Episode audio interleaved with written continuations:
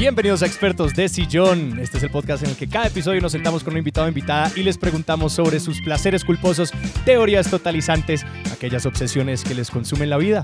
Yo soy Alejandro Cardona. Y yo soy Sebastián Rojas y hoy estamos aquí con Diana Uribe. Diana, bienvenida, Expertos de Sillón. Ay, qué delicia estar acá y feliz cumpleaños. Muchísimas gracias. Feliz cumpleaños, dos años de Y Expertos feliz de día del podcast para y ti feliz para día del podcast para todos nosotros y toda la comunidad que hace posible que existamos. Totalmente. Y a esa comunidad y las personas que se conectan hoy, muchísimas gracias por estar aquí, así sea en el presente o en el futuro que se conectan. Gracias por estar acá. Celebrar el Día Internacional del Podcast, nuestro cumpleaños y pues qué mejor invitada que Diana Uribe. Diana Uribe, para las personas que nos escuchan, es podcastera en dianauribe.fm después de 20 años en radio. Y pues Diana, ¿de qué vamos a hablar hoy? Vamos a hablar eh, de una de, de mis pasiones eh, más enconadas, eh, los museos. Mi fascinación total y absoluta por los museos. Yo tengo una pregunta de partida y es como tú has viajado cantidades y mi pregunta va por si eso se dio como desde tu infancia, es decir, con tu familia tú ya viajabas, tuviste la oportunidad de ver, pues porque es en los, no, no sé si tú empezaste con museos cerquita de ti, pero pues el- eh, parte del plan de viajar es empezar a esos museos, entonces ¿eso dónde empezó? No, eso empezó como realmente eh, yo empecé a viajar, o sea, yo me crié en Chicago, chiquita, y luego regresamos a Colombia. Y, y en realidad yo quería viajar y quería viajar, pero enfermamente, o sea, ya era grave. Y cuando yo quería viajar realmente, realmente yo siempre tengo la teoría de que los dioses a uno le, le, le cumplen los deseos, pero que hay que ser muy específicos porque ellos no son burocráticos. Entonces yo quería viajar hasta el punto de que sentía el calor pegajoso de un verano en Myanmar, en la cabina de Radionet, helada a las 6 de la mañana, y dije, bueno, ya estoy alucinando, ya toca viajar. Y una amiga me invitó a Londres, así invitada. Ella en ese momento era negociadora por la Federación de Cafeteros y me invitó a Londres. Yo estudié en un colegio inglés toda la vida. Conozco mucho a los ingleses, conozco mucho, mucho, mucho el rock inglés. Y, y cuando llegué, lo primero que me pasaba era que nada, nada me era extraño. O sea, todo era como si lo reconociera. Y ahí ella se iba a trabajar y yo me iba a conocer Londres. Entonces conocí eh, al lado del Támesis que hay un complejo de museos. Había un museo que se llamaba, ya se quemó, ya, muchos de estos museos yo no sé si existan todavía, se llamaba The Museum of Moving Images, el Museo de Imágenes en Movimiento, ¿no? Eh, y es todo el cine desde la retina, o sea, desde la capacidad que tiene la retina de sujetar una imagen después de haberla visto. Sí. Desde ahí, desde los hologramas, desde la anatomía, desde la ciencia, desde la física, desde la óptica, desde la imagen, hasta llegar a formar eh, de, de toda la, digamos, toda la parte anatómica, toda la investigación con luz, toda la investigación con lentes, hasta llegar a las imágenes en movimiento, hasta llegar a los hermanos Lumière y de ahí para adelante son vagones y vagones. Entonces había un vagón que era el cine político. Stein, el cine, la masa como protagonista del cine. Había otra parte que es cuando llega la televisión y estaba Plaza Sésamo. Había una que era loquísima, la censura en el cine. Así como el código de Hollywood sí, y los pero 30 la locura, eso. o sea, una escena de dos personas prendiendo un cigarrillo con otro en una cama, vestidísimos. Sí. Esa- o sea, lo que llegan a censurar tan loco, tan absolutamente loco, y con ese humor de los ingleses, entonces aparecían figuras, mm, eh, actores o actrices despistados eh, como en una como en un set que no era el suyo preguntándole a unos y ahí era eh, el casting para la filmación de tal cosa vestidas de los años 20 había una de un tipo que co- eh, coge a unos muchachos a unos niños que fueron al museo y les organiza una escena de humor la comedia y entonces él les dice que les va a botar una bola de nieve y que uno de ellos se agache y le da al otro y empieza a montar la comedia en la zona de la comedia del cine. Oh, wow. Para mí fue una cosa absolutamente maravillosa cómo se va componiendo los vestuarios y en ese momento cuando yo fui a ese viaje, la gran película era Titanic Y en el momento en que todo esto va a llevar al punto en que tú te sientes en una sala de cine, apaguen la luz y proyecten una película. Oh, wow. Y tú sientes una fascinación tan absolutamente maravillosa por lo que estás viendo. Ese para mí, pues para mí descubrir Londres, que fue el primer viaje grande, pues es que allá, allá hay muchas cosas, ¿no? Entonces, por ejemplo, cuando fui al, al Museo Británico y vi la piedra roseta, por primera vez, la piedra roseta, yo dije, esto, esto existe aquí, y la tocaban. Se ¿Se podía tocar, tocar? en, ahora, En ese momento, ahora la tocar. tienen para allá. Ajá. Y yo estaba con una amiga que hoy no está ya con nosotros, Andrea Echeverry, cineasta, que murió hace poco por su voluntad. Andrea, yo me fui con ella y vi la, vi la piedra roseta y yo entré en paroxismo. Y tú digo, esta vaina cómo vino a dar aquí? No, pues es que resulta que esto los ingleses terminan acercando a los, a los franceses por el mar y a Napoleón y, y en todo eso, cuando los derrotan, terminan quitándole la piedra roseta. Y después yo sentí una tristeza muy grande de ir al Museo del Cairo Sí. y ver un afiche de la piedra roseta a la entrada del museo. Yo dije, no, esto, esto muy terrible. Yo quiero ir al nuevo Museo del Cairo. Yo quiero ir, yo espero ir en enero al nuevo Museo del Cairo, porque eso hay que verlo, eso hay que verlo. Y entonces, bueno, empieza a ver uno toda esa cantidad de cosas. Después vi, eh, después vi pedazos de templos que cuando fui a la India, vi los huecos en los templos que están en el Museo Británico. Sí, eso iba a decir que hay como historias de ir a museos en, en Egipto, no sé, se me hace haber oído Sí. esto, y ver como aquí hay tres obeliscos Sí. y, y que no completan el patrón, y es porque el último está en algún museo. No, y por ejemplo, una vez unos amigos fueron a Grecia eh, y mm, eh, mi esposo, eh, que en esa época estaba conmigo y mi familia, fuimos a Londres y entonces ellos mostraron sus fotos de Grecia y llega Richie y dice, les quiere que les complete las fotos y saca las del Museo Británico y las pone encima. Venga, les completo las fotos de su viaje. Toda la reclamación que se está haciendo ahorita es muy interesante el debate porque se está empezando a descolonizar los museos. Sí. Y en ese sentido, ¿ha cambiado la forma en la que visitas museos? Pues porque obviamente con todas estas reclamaciones, con esta conciencia creciente, pues que los museos y sobre todo los grandes museos europeos, o sea, el Museo Británico también son pues, sitios donde está consignado un despojo enorme. Entonces, cuando, digamos, uno ha cambiado la forma en Pues la que claro, entre, la maravilla y el guaqueo, ¿no? Claro, exacto. Ahora, Sí. una historia del Museo Británico que es para llorar, que es absolutamente conmovedora, y es que en 1938 eh, el director del Museo Británico dijo, no vamos a poder evitar la guerra. Esto se viene y se viene y hay que proteger el museo. Entonces él empezó a organizar todo el traslado de museo a, la- a los sótanos más profundos Ajá, del sí. metro. Mm. Y empezaron a hacerlo con un grupo de gente absolutamente impresionante porque esto era en temperaturas muy bajas para poder mantener la, la temperatura, que las piezas se conserven. Todo el Museo Británico lo guardaron y crearon réplicas de todo lo que era el museo. Y hubo unas que pusieron en la costa ya del norte, hacia el paso ya de Calais. Y en el momento, en- bueno, declaran la guerra, cae Francia. Y en el momento en que cae Francia, están en peligro todas la- las piezas que están en, la, en las orillas de la playa para allá. Pues toda la gente que los recibió en préstamo los devuelve. Y ellos guardan todo eso. Y guardan el museo. Y el museo réplica que hicieron, lo desbarataron durante el bombardeo, lo volvieron nada en el bombardeo de Londres. Y cuando ganaron la guerra, Luego empezaron a reconstruir el museo y a volver a poner las piezas. 1947 regresa la gente por primera vez al Museo Británico y entonces consideran que la guerra terminó Wow. porque ya pueden ir a ver el Museo Británico. O sea, hay todas esas lecturas, ¿sí me entiendes? Hay toda esa ambigüedad porque lo que significa para ellos el museo es una cosa impresionante. Y eso lo puede uno ver también, en, o sea, también en Alemania, ver el Pérgamo, ver todas la- las, Sí. las fachadas de Babilonia, ¿sí? Y de, y de Asiria y de Persia.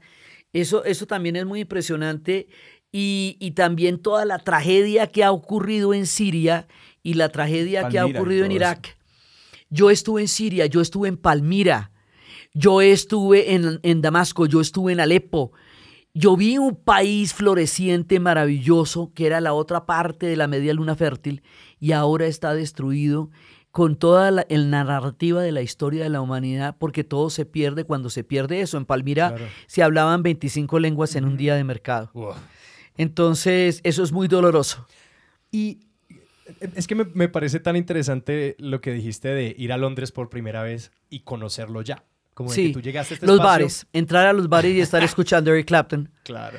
entrar a cualquier, entrar a los pubs y estar escuchando a Pink Floyd. Y te quería preguntar por eso mismo Y Hyde digamos, Park. con los museos, porque cuando tú entras a ver pues artefactos históricos y pedazos de historia, pues siento que es un como un momento de encontrarte con tu propia imaginación histórica, ¿no? Sí. Porque tú, claro, en el leer, en ver documentales, en ver tantas fuentes, tú vas creando unas imágenes y unas ideas y me pregunto por momentos en los que te haya sorprendido o haya habido una como una pieza nueva que solamente, no sé, como de... de- No, no, no solamente piezas nuevas, que también es impresionante Sí.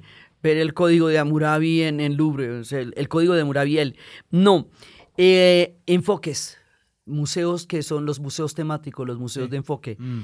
La Casa de la Historia en Bonn. Yo fui invitada por la Unión Europea eh, a conocer el proyecto de la Unión Europea. Cuando ellos surgieron, ellos hicieron una invitación a 185 países para que conociéramos cuál era el proyecto de la Unión Europea. En ese año, por Ecuador y Colombia, fui yo. Ya trabajaba en Radionet y me, digamos, por eso lo recogían a uno por hoja de vida, entonces fui. Y resulta que eh, el, viaje era, eh, digamos, era en Bruselas y de Bruselas íbamos a Bonn y a Berlín. Bonn era la capital de la Alemania Federal durante la Guerra Fría porque era una ciudad pequeña y discreta, porque cualquier tipo de visaje quedaba prohibido después de todo lo que pasó con Alemania. Y allá me encuentro con un museo de los más conmovedores y de los más impresionantes. Había unos eh, escombros. Y dice, escombros simplemente. Y eh, esto éramos. De aquí salimos. De los escombros vamos a pasar al bloqueo de Berlín cuando Stalin interrumpe eh, para no acatar el plan Marshall. Entonces cierra la Alemania, cierra Alemania su pedazo de Alemania. Alemania fue repartida. No solamente Berlín, Alemania fue repartida entre la parte soviética y la parte americana, y la parte americana incluía a los ingleses y a los franceses. Entonces, en la parte soviética, Stalin bloquea eh, a Berlín y entonces en ese momento Estados Unidos hace un puente aéreo. Estos son imágenes de los niños jugando con ladrillos y los aviones que llegaban. Es un museo hecho de la vida cotidiana, cajas de cartón. Cajas de cartón porque muchísimos millones de alemanes desaparecieron que decían, ¿alguien ha visto a Gertrude, mi esposa? Salió en un tren para los Sudetes, tenía 23 años. Una obsesión que tienen los alemanes por el empadronamiento y dónde vive la gente ahora es porque millones de personas no volvieron a encontrarse nunca. Ellos ya han sido destruidos dos veces. No descartan que les vuelva a pasar. O sea, esa imagen determina muchas cosas de la sociedad alemana. Entonces, uno va caminando y eh, hay unas cajas de énfasis. Es decir, como de las cosas más terribles, y está la caja de toda la persecución del holocausto por uniformes. Los uniformes de los judíos, de los homosexuales, de los extranjeros, de los comunistas, de los socialistas, de los anarquistas, de los republicanos, la estrella de cada color, la estrella rosa de las comunidades gay. Y entonces uno ve el alcance de la persecución a toda forma de diversidad. Y están los uniformes y una foto de la gente en los campos de concentración cuando llega la primera oleada a liberarlos, los rostros. Eso es una cosa impresionante. Luego empieza a aparecer, cuando empieza a aparecer un poquito el bienestar, ellos realmente quedaron destruidos y empiezan a aparecer la cremita Nivea y las Barbies. Y empiezan a aparecer las emisoras en varios, en varios idiomas. Eh, empieza a aparecer un poquito ya de, de, como de bienestar porque y empiezan, cuando ellos se salvan, y esto es muy importante, cuando ellos se salvan es cuando llegan los emigrantes. Porque cuando llegan los emigrantes quiere decir que Alemania es viable Claro. Sí, y entonces está la estatua de un emigrante con una maleta que llega a vivir a Alemania. Porque hay un momento que los alemanes dicen, si el mundo entero no nos quiere ver, querrá nuestros productos porque son de una calidad impresionante. Entonces están los guacales de las máquinas de coser Singer y de las máquinas de escribir Remington eh, con los destinos. Y había uno que decía Barranquilla y Medellín. A mí me da dando ataque.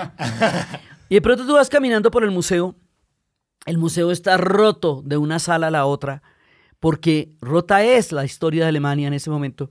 Y tú vas caminando y de pronto empiezas a sentir algo como, como, como un obstáculo en el piso, Sí. algo que no te deja caminar. Eso va subiendo, subiendo, subiendo, subiendo, subiendo, subiendo, subiendo, hasta que parte el museo. Es el muro de Berlín. Y ya no se ve al otro lado. Y tienes que entrar en las dos salas para poder ver lo que está pasando en Alemania.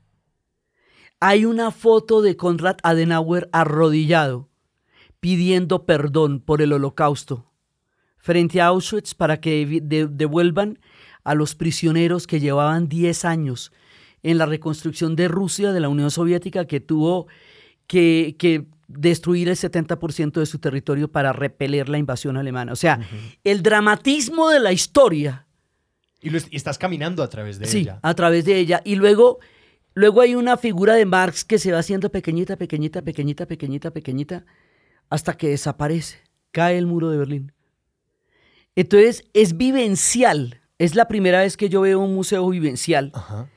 Y es, es muy impresionante. La contraparte de ese museo es cuando muchos años después yo pueda ir a Rusia y vea el Museo de la Victoria.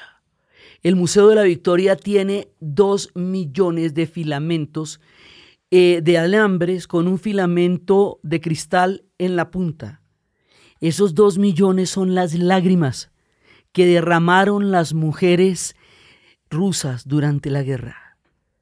Y hay una técnica que yo no había visto que se llama el diorama, que es el dibujo y la imagen tridimensional que sale. Ajá. Entonces, en esos dioramas estaban unas mujeres mirando a unos hombres que estaban todos vestidos de blanco en, en, en esquís, yendo a liberar Leningrado.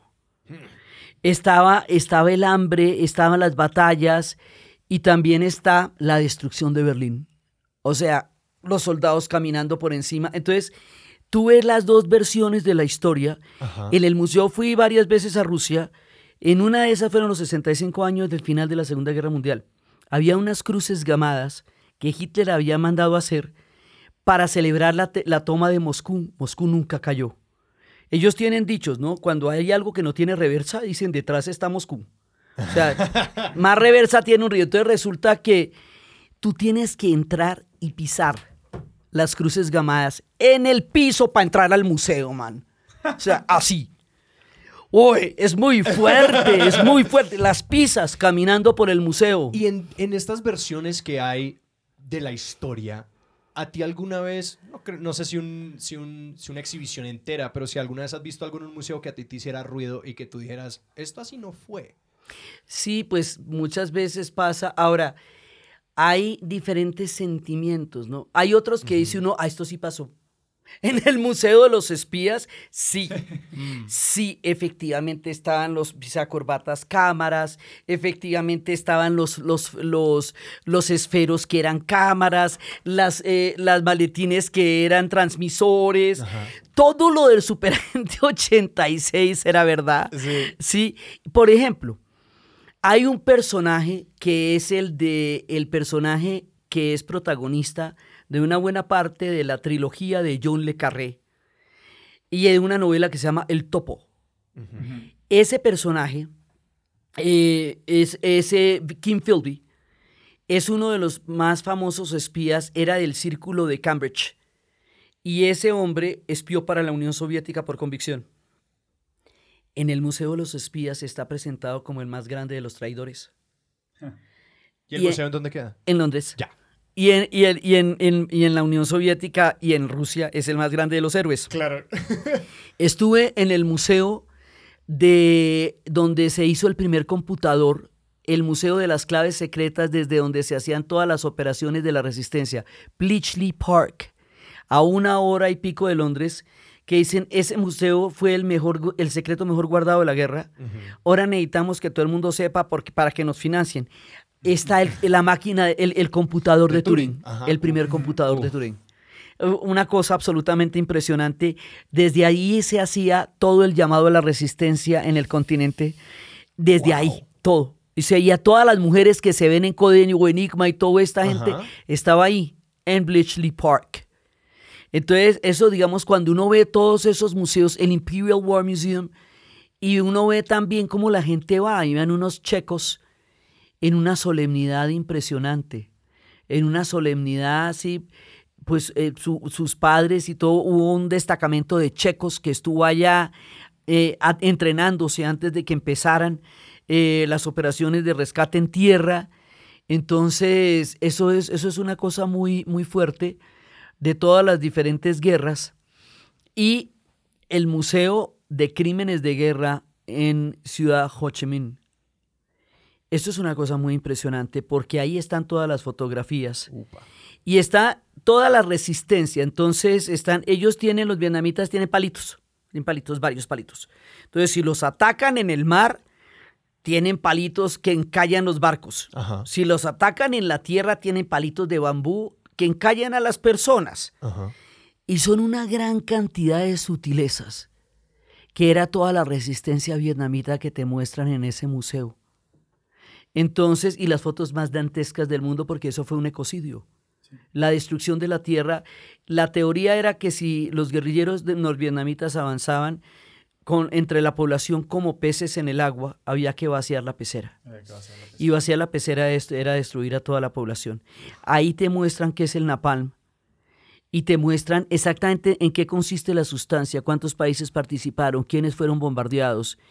Es el Museo de Crímenes de Guerra y tiene una pared entera dedicada a los periodistas que le contaron al mundo la tragedia del pueblo vietnamita, un agradecimiento a los periodistas.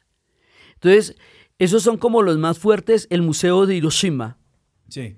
Que el Museo de Hiroshima primero te narra en qué grado de locura estaban los japoneses cuando se metieron en la guerra y cómo habían esclavizado a los coreanos. Mm. Y, y, que estaban completamente locos, pero también te narra el carácter experimental de la bomba atómica. Mm. Cómo los, los, eh, los, Estados Unidos estaba experimentando sobre la carne de los japoneses y por eso filmó todo y por eso escogió una ciudad que no había sido bombardeada.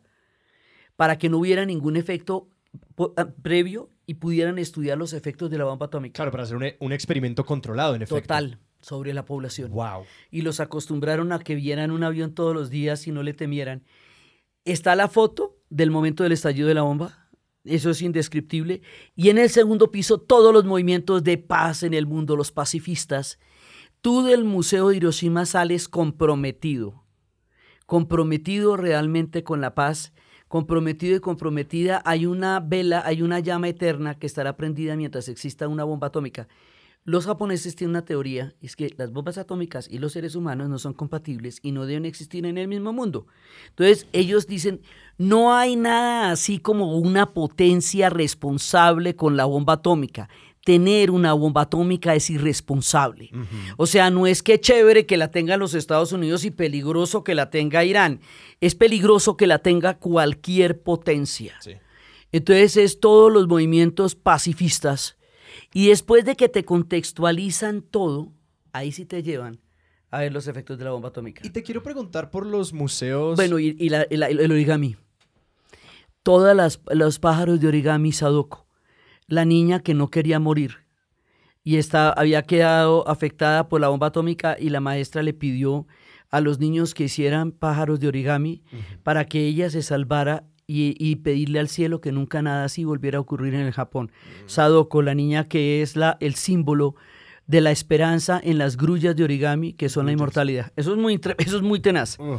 Te quiero preguntar porque eh, estábamos hablando un poco de cómo las, pues, los museos eh, de los países que fueron colonialistas están atravesados por el hurto de todos estos materiales y que inicialmente los museos, según yo entiendo muy a grandes rasgos, son esencialmente como unas colecciones de curiosidades, ¿no? Como estos países europeos van trayendo todo lo que pueden sacar de otros países, pero que por las historias que nos cuentas los museos han evolucionado muchísimo desde ese lugar y me, me parece increíble, por ejemplo, que este museo en Japón empiece con esencialmente un, un reconocimiento de una responsabilidad de la participación en la guerra Sí. eh, y la relación de ellos con Corea y que luego cuenta esa parte eh, en la que ellos fueron unas víctimas tenaces de la historia, que hay una... Sí. un- un- están respondiendo a ese llamado de interpretar la historia y presentar la historia con responsabilidad. Sí, hay Y museos que son muy serios en eso. Sí, y solamente te quería preguntar como por, no sé, esa transición en la manera en la que estas instituciones tan poderosas como son los museos eh, han como eh, aceptado ese cargo de pues contar la historia de una manera responsable. Hay debates muy grandes detrás de eso, ¿no? Por ejemplo, en el Museo de la Historia, es que yo fui a Japón, invitada por el gobierno japonés, a estudiar la historia y la religión del Japón. Entonces era una invitación de museos alucinante. Entonces había, por ejemplo, el debate sobre el Museo de la Historia de Edo, de la historia de Tokio, con esta casa dinástica que a partir de un proyecto de poder destruyó a Japón y al mundo, ¿qué historia contarían? Uf. Y entonces después de un debate impresionante deciden contar la historia del pueblo y de las comunidades como eran, simplemente de la gente común y corriente. Hay debates muy grandes detrás de todo eso. Había uno que a mí me pareció muy bonito, el Museo de las Civilizaciones en Osaka, para explicarle a los japoneses cómo era el mundo porque queda muy lejos. Entonces, llevaron japoneses por el mundo entero para que estuvieran cinco años viviendo en una región y aprendieran de la región y fueran y hicieran un estante y le contaran a los japoneses cómo era el mundo.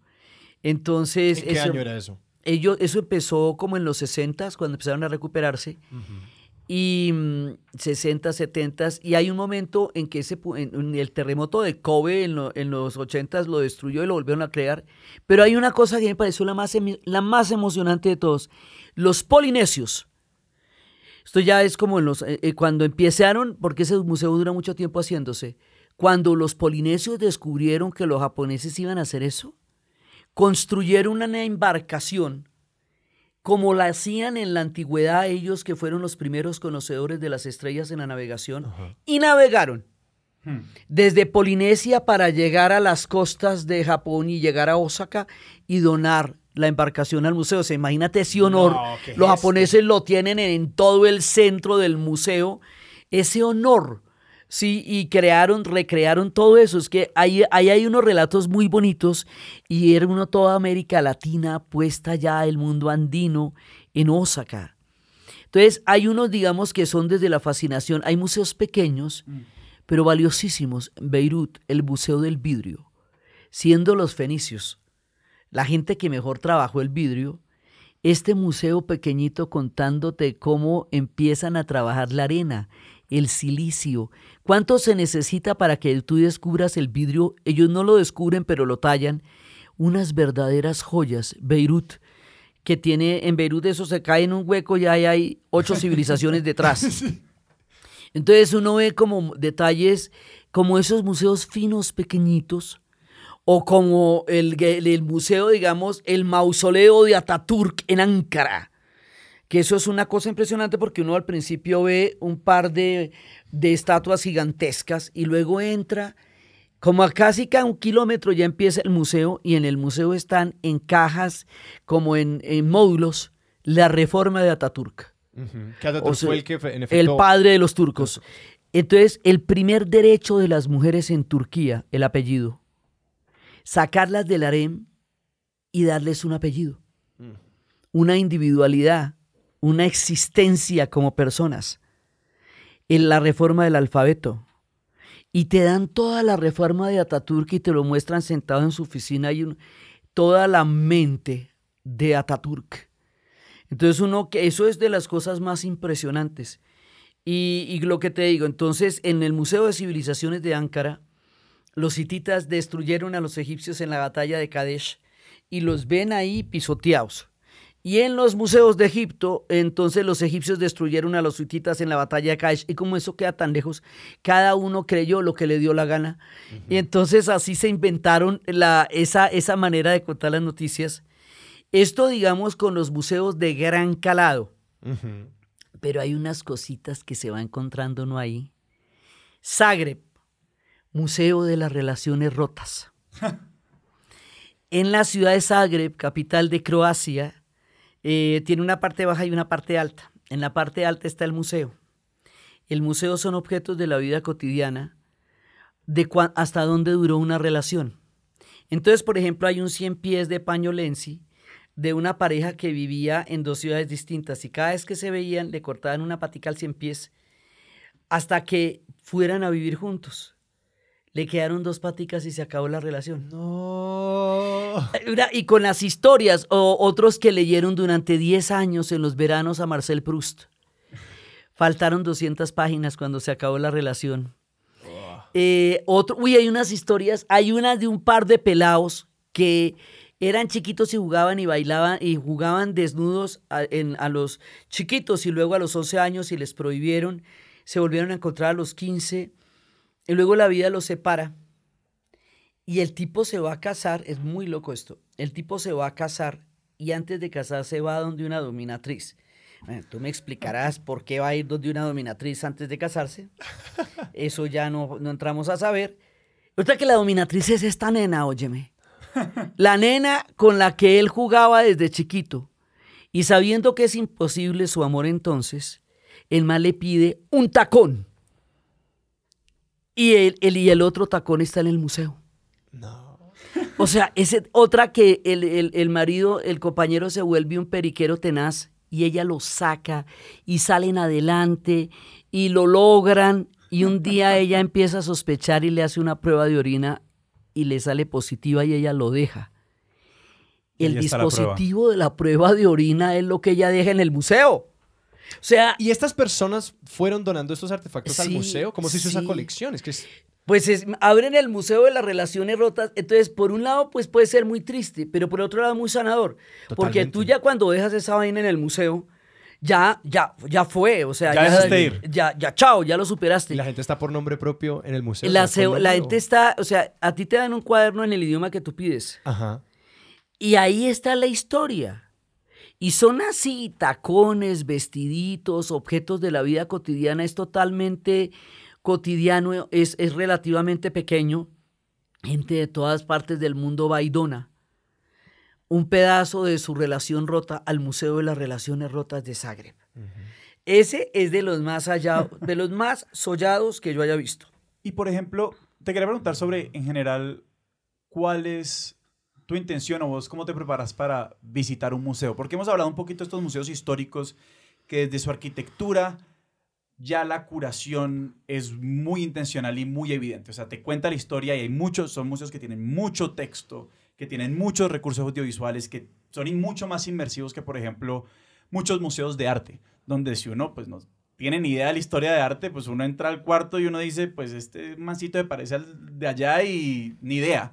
Y yo vine al Louvre y vi la Mona Lisa, por decirlo así. Pero ¿cómo te preparas para visitar un museo tal vez que no esté...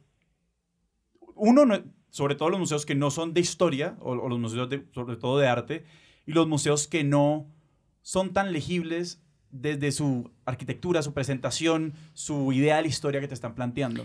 Para mí los museos son una forma de leer, de aprender, de estudiar. O sea, yo necesito entender un pueblo. Yo voy a sus museos. Porque en sus museos están sus relatos. Y lo organizan. Por ejemplo, el Museo, de la, el museo Antropológico de Ciudad de México, que es la locura, te permite meterte en la cabeza la cultura mexicana que es tan descomunal mm. que tú necesitas alguna organización mínima para poder entender la grandeza de la tierra a la que estás entrando. Entonces a mí el museo me da como un city tour por la historia de un país. O sea, yo en, primero llego al museo. A partir del museo me ubico históricamente donde estoy. Eso es lo primero que yo hago. Eh, la forma del museo también me va a decir mucho, ¿no? Digamos, ¿y cómo es el museo? O sea, el hecho de que el museo de Tesla está en Belgrado. Eso es todo un rollo, porque es que estos territorios cambiaron de pertenencias de un imperio a otro. Entonces, para los serbios Tesla es serbio, para los croatas Tesla es croata, pero los gringos dicen él hizo todo su trabajo y su investigación acá. Entonces, bueno, pues el museo de Tesla está en Belgrado, el aeropuerto se llama Tesla y, hay, otro, y hay otro museo y hay otro reconocimiento en, en Croacia. en Belgrado está el Museo de la Antigua Yugoslavia. El proyecto de Tito, todo lo que fue la antigua Yugoslavia y todo lo que significaba para ellos haber sido Yugoslavia. Decíamos, éramos un país importante, definíamos el mundo, hablábamos de Europa, creíamos, creamos un ferrocarril para construir nación. Y ahora somos un pedazo de países que no le importan a nadie y no significan nada y en la segunda parte todo el África, el tercer mundo, los países no alineados, todo lo que significó la Yugoslavia. Ahí tú te das una idea de todo lo que fue el proceso de la Yugoslavia antes de la guerra de los Balcanes. Entonces, para mí los buceos son paneos por la historia. Mm. Es lo primero que me ubica. Eh, y también qué es lo que quiere la gente. En Berna hay un museo de Einstein. La locura, a pura punta de efectos físicos. el de Tesla, toda la corriente alterna. Entonces, eh, hay otra cosa que a mí me gusta mucho, son los museos de cera. Recordemos una cosa, Madame Tussaud era una mujer que durante la Revolución Francesa, cuando empezaron a decapitar a toda la nobleza, desarrolló la técnica de la cera para conservar el rostro de la gente y ella hacía en cera la cara de las personas que fueron o iban a ser guillotinadas. No, antes de que fueran guillotinadas. Durante, sí, antes eh, era como un retrato que ella hacía. Ya. Durante la revolución hay un momento en que ya vienen por Madame Tussaud, ya es inminente. Entonces Madame Tussaud se mueve a Londres para salvarse y los ingleses dicen tráiganos la técnica de la cera. Y ella les lleva la técnica de la cera, ellos hacen los museos de cera y por eso el museo de cera se llama Madame Tussaud. Ella lo hizo sobre los rostros que morían decapitados en la Revolución Francesa. No. Entonces, los museos de cera son muy interesantes porque ¿quién está en los museos de cera? El que quiera que tú quieras narrar. Entonces, bueno, pues el de Londres es el más grande, pero ahí está, pues está Dickens, están los escritores. Pero el de Praga, el de Praga tiene a Jack Nicholson y a Milos Forman. Sí, porque Milos Forman, el director de Atrapados sin salida y de Hair, es checo. Ya. Eh, tiene a Borjak, tiene a Smetana. Y también tiene unos eh, palcos donde están todo el parche comunista que les tocó vivir. Entonces ahí está Brezhnev, está Stalin, está Tito, está todo, todo el mundo, eh, porque eso también fue lo que fueron y fue también lo que vieron. Entonces está Chaplin, para ellos muy importante, entonces, el Museo de Cera te cuenta a ti qué es lo que ellos quieren narrar. Sí, y e, es para mí es muy interesante visitar los museos de cera porque me habla de quiénes son los héroes y cuáles son las historias de esos pueblos.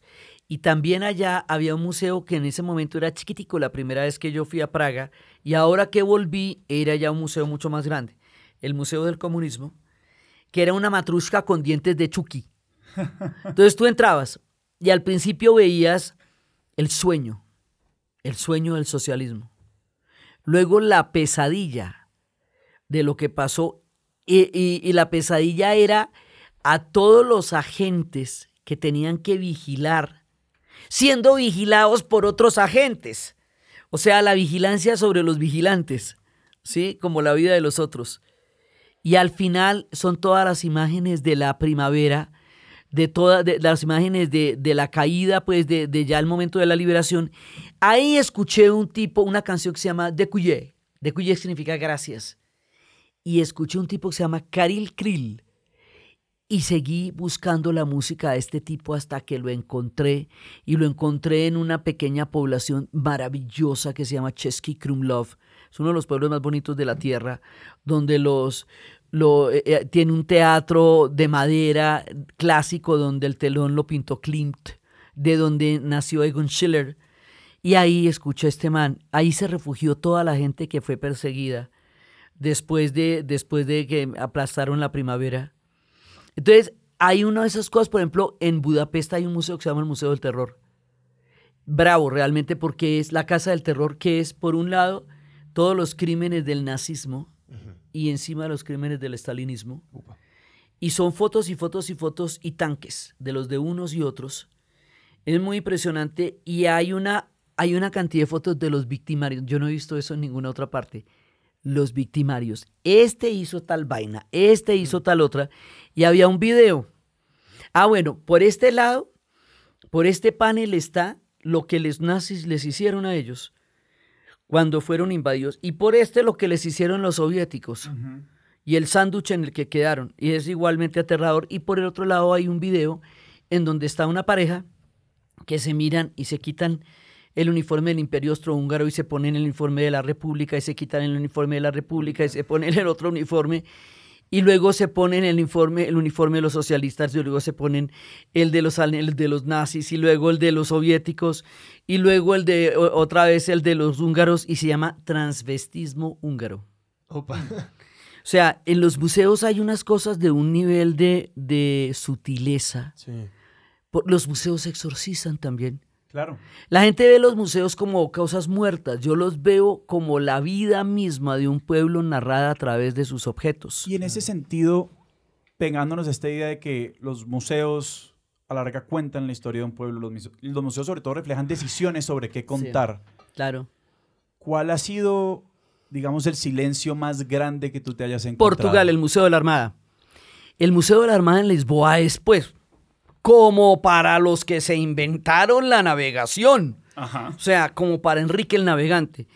Ese es un museo increíble porque es que tiene los sextantes, tiene todos los instrumentos de la navegación, las carabelas, las velas.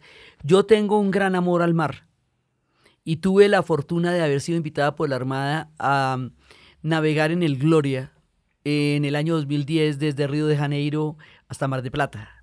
Mm. Y esa, la navegación a vela, bueno, eso es la locura furiosa. Entonces, pues me fui a ver el Museo de la Armada, obviamente.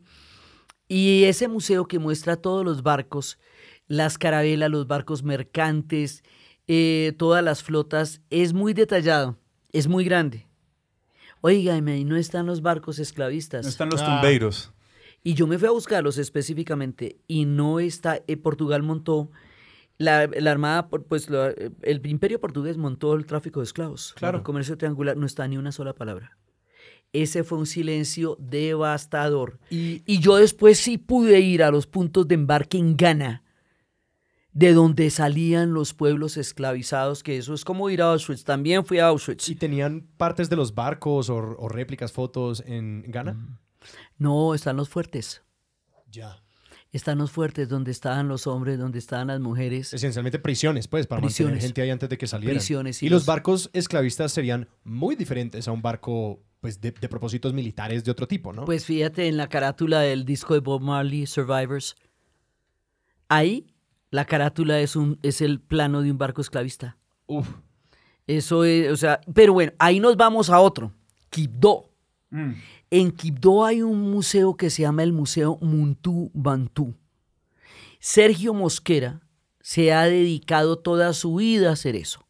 En la parte de arriba del museo hay un barco, un barco esclavista, que él lo toma del relato de raíces, Lord Logrange. Luego tú bajas y muestran cómo llegaron, cómo llegaron y a qué distancia de centímetros estaba un cuerpo del otro en estas barracas secas, vueltas nada, cómo llegaron allá, luego de dónde vinieron, cuáles eran las rutas, el tiempo en el que ellos todavía no hablaban las lenguas de los lugares a donde llegaban, que se llamaban bozales, cómo se clasifica a los africanos recién capturados y llegados allá, recién esclavizados. ¿Como por tipos de cuerpo los clasificaban o cosas eh, parecidas? los clasificaban, no por oficios. Ya. Por oficios. Vienen para la minería, vienen para la agricultura.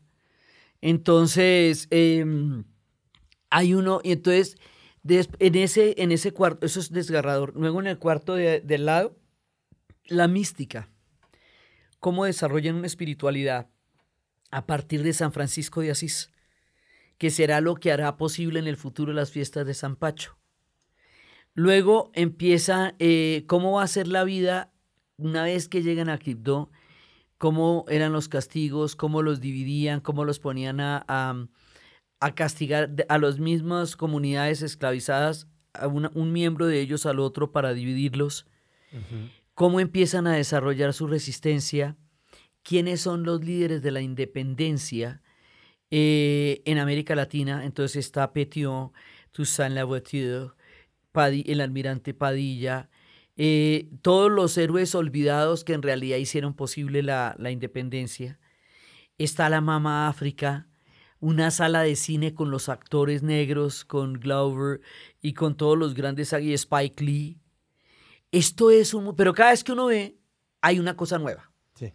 Cada vez que uno va, el hombre tiene otra, otra relato. Por ejemplo, tenía uno de los animales y los animales son una cosa muy diferente para lo que, que son para uno, porque por un lado están los animales en la pradera y por otro lado estaban los perros que eran entrenados para perseguir a, las, a la gente afro.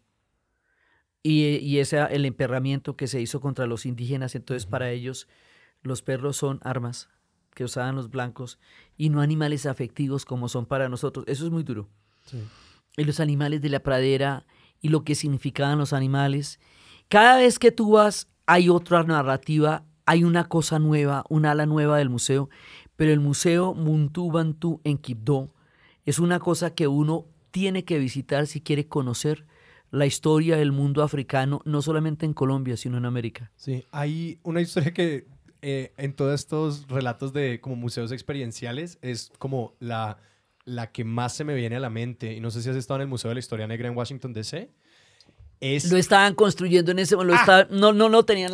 me fui para allá, pero no estaban. Yo quiero de esta conversación sacar tips, ¿no? Tips de, de, de, de, cómo navegar estos museos y estos espacios. Y ahorita también quiero hablar de los museos de arte, porque esos me parecen, eh, como decía Sebas, son, unos, son más difíciles de leer pues, que los de la historia, porque hay como unos códigos ocultos, no sé, para mí, eh, que, que, que, se me hacen más difíciles de acercarse. Pero en el Museo de la Historia Negra en Washington DC, lo primero que uno pasa es que uno entra y baja por un elevador cuatro pisos. Todo el mundo entra al mismo ascensor y bajas cuatro pisos y empiezas en un espacio con los techos más bien bajos, recorriendo lo que era la llegada de las personas afro a Estados Unidos.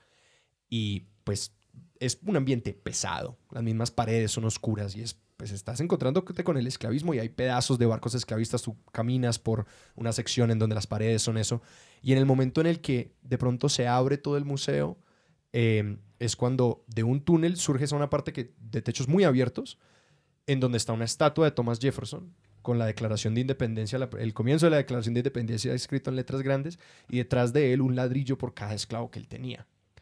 Y yo recuerdo solamente, cada vez que yo relato ese cuento, me, me estremezco. Increíble. Y no tengo una pregunta más allá de cómo compartir esa manera en la que los museos eh, bien jalados combinan no solamente la historia, sino el espacio, estas dimensiones emocionales, y van entendiendo cómo tú, atravesando ese museo, vas a ir teniendo unas emociones y cuando uno ve ese Thomas Jefferson con, y además la estatua es un bronce así celebratorio, con esos ladrillos detrás, con nombres, cuando los hay. Y es tan sacudidor de un nivel emocional que creo que es de los momentos en los que yo me he sentido como más pues tocado por una historia eh, tan, pues, tan distante, pero tan, y pues que tiene unos legados tan presentes y tan, tan aún vividos. El pues museo, el museo del apartheid en Sudáfrica. Tú compras la boleta y en el momento en que entras, quedas clasificado por raza, y quedas como en una y no te puedes devolver. Quiere decir que tienes derecho a una ración de comida y no a otra. Tienes derecho a unas oportunidades y no otras. Wow. Y ya estás clasificado por raza, no puedes hacer absolutamente nada. Y luego tú entras y hay discusiones en el Parlamento donde dice que los blancos han sido destinados por la divinidad y por Dios a, a regir en Sudáfrica hasta el final de los tiempos. Y luego se abre el museo y empiezan los cráneos de los primeros homínidos. Y se muestra como realmente no existen las razas, sino la especie humana. Y empiezas a ver toda la. Lo que era el apartheid, ¿no? Todo lo que era el apartheid. Y también se muestra Mandela cuando Mandela era joven, cuando Mandela estaba en las tribus la circuncisión es una cosa tan impresionante, tan importante que se la practicaban unos a otros en las cárceles, los abogados, los intelectuales. Y de pronto hay un momento en que Mandela sale de la cárcel y el museo entra en color. Mm. Entra el color al museo por primera vez y está el famoso partido, el que llevan a cabo en la película de Invictus.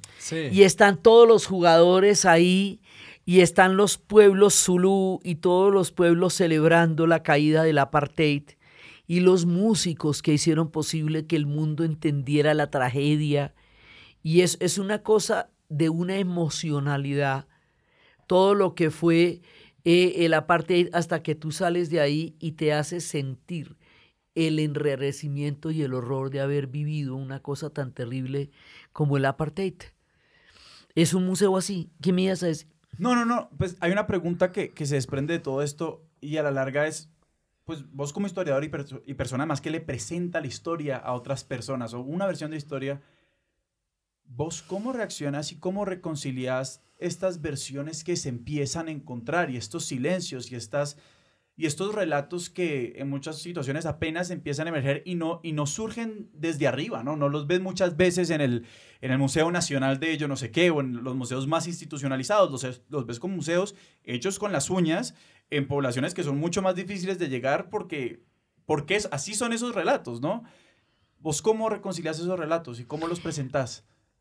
Pues yo, yo cuento lo que vi y lo que no vi. O sea, cuando, cuando yo llegué, eh, aprendí también en los viajes, en los proyectos de los viajes, eh, yo voy con, con trabajo con guías y cuento la historia a dos voces con los guías locales. Los guías locales pertenecen. Las historias que uno cuenta han sido vidas de ellos. Entonces, por ejemplo, he aprendido a escuchar lo que dicen y lo que no dicen. Cuando estuve en Jordania, el guía tenía un conocimiento bíblico de un nivel de detalle increíble, pero no hablaba de política.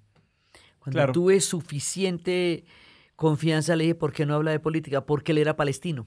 Mm. Entonces, casi la mayoría de la población de Jordania es palestina, pero ellos son beduinos como origen. Y en el momento en que hubo un intento de los palestinos de derrocar al rey, cuando fueron ellos expulsados, se creó Septiembre Negro, entonces de ahí en adelante se creó un techo de cristal. Y hay un punto donde ellos no pueden ya ascender porque son de origen palestino. Entonces, eh, por eso su silencio. Sí, por ejemplo, la guía en el Líbano. Entonces ella, ella era cristiana y contaba los, las masacres de los cristianos. Yo les decía, sí, pero ¿sabe qué? Ahí están las matanzas de los palestinos de Sabre Shatila. Exactamente. En, el, em, en uno de los museos de Turquía, en el primer viaje, la guía era tan supremamente fanática de Ataturk y tal, lo quería tanto, eh, si tú crees en Ataturk, tienes que creer que no existió el genocidio armenio. Entonces la mandamos a hacer una diligencia. Y contamos lo del genocidio armenio y contamos lo del Kurdistán. Porque uno no tiene tampoco por qué ir a alborotarle el parche a la gente que vive allá y uno se va. Violentarla delante del grupo no tenía ningún sentido, pero eso sí pasó. Yo vi las evidencias del genocidio armenio en Irán. En la ciudad de Isfahan hay una mezquita de pedacitos de vidrio luminosa como ella sola. Ahí hay un patio y ahí está toda la prueba de cada aldea y de cada objeto, lo mismo que hay en los museos, en los museos judíos, donde está cada uno de los objetos de la vida cotidiana. Pues que nadie va allá, pero allá está la prueba del genocidio armenio.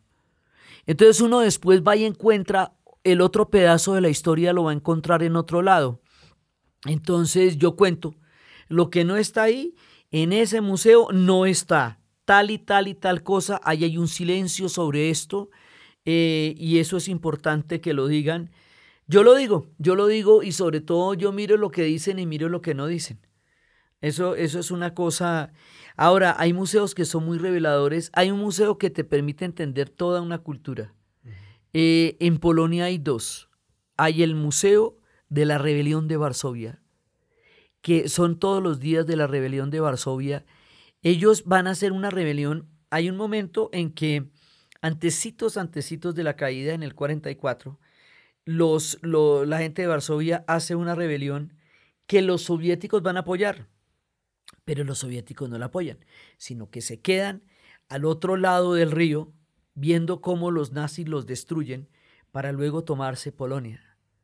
Eso fue miserable. Entonces resulta que ellos, eh, ellos hacen una rebelión por la dignidad de un pueblo, se inmolan por dignidad sabiendo que no tienen ninguna oportunidad. Había dos millones de personas en Varsovia cuando llegaron los nazis, quedaban eh, 900 mil personas para el momento de la rebelión, sobreviven 100. O sea, la rebelión de Varsovia, eh, entonces Hitler lo que hace es que dinamita y bombardea Varsovia para destruirla a pedazos. Entonces, Canaletto, el pintor Canaletto, había pintado Varsovia. En su, él era un tipo que muy detallado, lo mismo que pintó Venecia. Las pinturas de Canaletto con eso reconstruyen Varsovia. y tú ves las pinturas y enfrente las iglesias reconstruidas de las pinturas de Canaletto, que fue lo que quedó. Wow. Eso es muy impresionante. A la gente le enseñaban, le decían, pinte cómo era su casa. Y el que no sabía pintar le enseñaban, y cómo era tu casa, así la reconstruían. Varsovia fue reconstruida de los escombros y la rebelión te cuenta el tamaño de un levantamiento que se hizo por dignidad. Esa dignidad es el espíritu de los polacos. Es el museo más esencial. El otro lugar es la Virgen de Częstochowa. Eso queda a mitad de camino. Y la Virgen de Częstochowa eh, ha resistido todo. Es una Virgen morena eh, que la iban a llevar para otra parte y se quedó allá. Es tan importante porque es que a los polacos les ha fallado todo, todo el mundo, todo lo terrenal les ha fallado. Ellos le apostaron a Napoleón y Napoleón perdió, le apostaron a todo el mundo y todo, todo les ha salido mal. Entonces lo único que ellos creen es en lo sobrenatural y solo en esa Virgen. Esto es así que Lech Wałęsa le entregó el premio Nobel a ella porque él dice que ellos fueron el instrumento de la Virgen para liberar a Polonia. Entonces ahí uno encuentra unas dimensiones que uno no se imagina. Yo te quiero preguntar por los museos de arte propiamente. Los de Viena, los de Viena que son maravillosos porque, o sea, la historia de Viena es durísima y durante las guerras es muy dura, pero hay un punto que son los años 20, esas vanguardias donde está Stefan Zweig, donde están todas, donde está el, eh, Klimt, donde entonces hay toda una perspectiva de lo que es la vanguardia histórica, de la mirada eh, eh, plástica y literaria de los vieneses. Entonces, ese es un museo muy bello, como la casita de, de Egon Schiele en, Kres, en Chesky Krumlov. Y te quiero preguntar por las maneras de ir a esos museos, porque a mí personalmente yo tengo, yo me he dado cuenta que casi que cronométricamente mi duración en un museo de arte es una hora, hasta que me empiezo a sobrecoger por como ya toda la información que estoy intentando procesar y todo lo que me está intentando pasar. Y hay museos en los que yo me puedo quedar en un par de salas, eh, museos de arte, un par de salas mirando eso nomás, por tiempo y tiempo y tiempo y tiempo, pero que más o menos siempre me topo con ese límite y que siento que los museos de arte son... Eh, cuando voy con personas que me los pueden explicar o cuando como que tengo una buena guía o tengo algún contexto previo, me puedo acercar a ellos con mucha más facilidad. Entonces quiero como intentar sacarte tips. Sí. Lo que yo quiero saber es como... Bueno, ¿cómo hay una un cosa, para arte? mí la primera vez que yo fui a España y la primera vez que entré al museo, eh, por un lado, pues al, a- al- al Prado y luego al Reina Sofía, em, yo no había visto en los libros de arte, los, los cuadros no dan la dimensión que realmente tienen. Entonces yo iba con mi amiga, la que me invitó a Londres, eh, Luz Amparo, y de pronto vi, me dijo, a ver, explíqueme qué es el tema de las meninas. Explíquemelo. Y cuando yo veo las meninas, es un cuadro grandísimo, Enorme, grandísimo. enorme, entonces sí, alcanza a aparecer todos los planos y el perro y las meninas y Velázquez. Pero en mis libros era una laminita jet. Sí. Entonces uno dice, pero ¿cómo puede este man pintar todo eso en una laminita jet? No, es que los cuadros son enormes. Ajá. Entonces, cuando tú ves las dimensiones de los cuadros que siempre has visto, eh, ahí te da otra idea, igual que el Jardín de las Delicias es pequeño. es un tríptico pequeño eh, con toda la cantidad de, de- de- de figuras. Eh, yo lloro en los museos, lloro mucho en los museos porque me encuentro con cosas que, o sea, cuando vi el Jardín de las Delicias yo lloraba y lloraba y Alejandra me decía, estás llorando frente a un cuadro.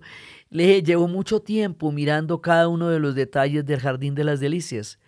Entonces, o por ejemplo, cuando fui al Reina Sofía y de pronto empecé a ver un bosquejo, y luego otro, y luego otro, y dije, no, no puede ser posible que yo vaya a ver el Guernica. Y. Me tengo que preparar. No puedo mirar de una sola, me tengo que preparar y me voy despacito y de pronto lo veo con ese tamaño tan impresionante Sí. y quedo atravesada por el Guernica. A O mí- sea, es, tú ves tanto como sabes, por un lado, y por el- los museos de arte ves tanto como sabes, pero también puedes descubrir. Yo me enamoré de Turner en la National Gallery con esas, esas tormentas de Turner en el mar. O sea, hay que, por un lado, si uno va a ir a un museo de arte, tiene que tener como la, la precaución de poder mirar. Por ejemplo, hay, en, en, Viena yo me vi cuatro cuadros de Bruegel y yo no podía creer que había, o sea, no esperaba eso. Allá hay unos Caravaggio, así impresionante, y en el Hermitage uno ve 11 Rembrandts, 11. Y uno dice, o, un cuadro entera, una sala entera, entera, entera de matiz. Entonces hay que echarle un poquito una mirada, por un lado, pero ah. por el otro lado, el arte te sorprende. A mí me, a mí, yo he tenido algunas experiencias así, pues recuerdo en un museo en San Antonio, Texas, donde me encontré con unos, una familia que pintaba los paisajes del sur de Texas. Y yo no sé, yo hasta la fecha no puedo explicar qué fue lo de esos cuadros, porque eran paisajes. Eh, y yo no te sé decir por qué yo vi esos paisajes y yo dije, esto es lo válido que yo he visto en la vida.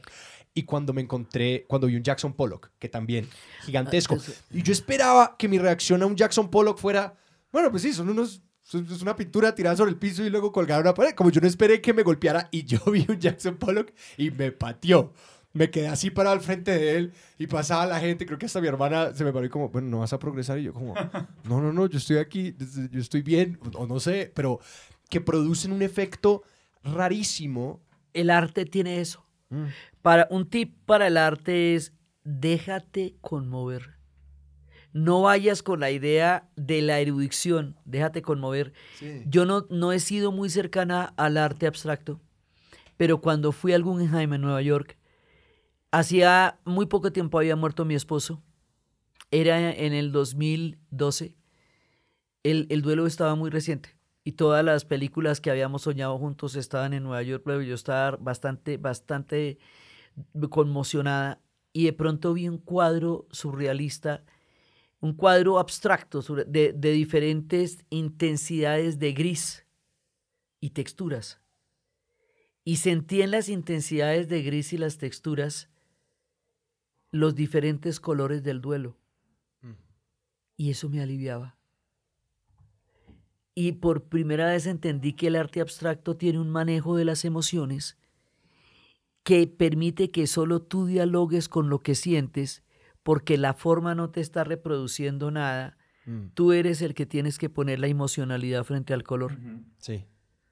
Entonces, o sea, el que entre a un museo de arte, que permita que se conmueva, porque algo de ahí lo va a acompañar para siempre. Pero eso es difícil, ¿no? Porque, digamos, la visión que por lo general le venden a uno de los viajes es uno tiene casi como una serie de conquistas, ¿no? Hay que ir a ver tal y tal y tal y tal cosa, que lleva muchas decepciones. Yo creo que mucha gente, bueno, en mi caso me acuerdo la decepción que uno se siente cuando ve la Mona Lisa, pues porque hablabas de... No, y además que enfrente está el rapto de las Sabinas. Exactamente. Que es una vaina mural gigantesca el rapto de las Sabinas. Y, es lo inverso. Y, ahí está la Mona Lisa. Y, pero qué cuadro este del rapto de las Sabinas. Exactamente.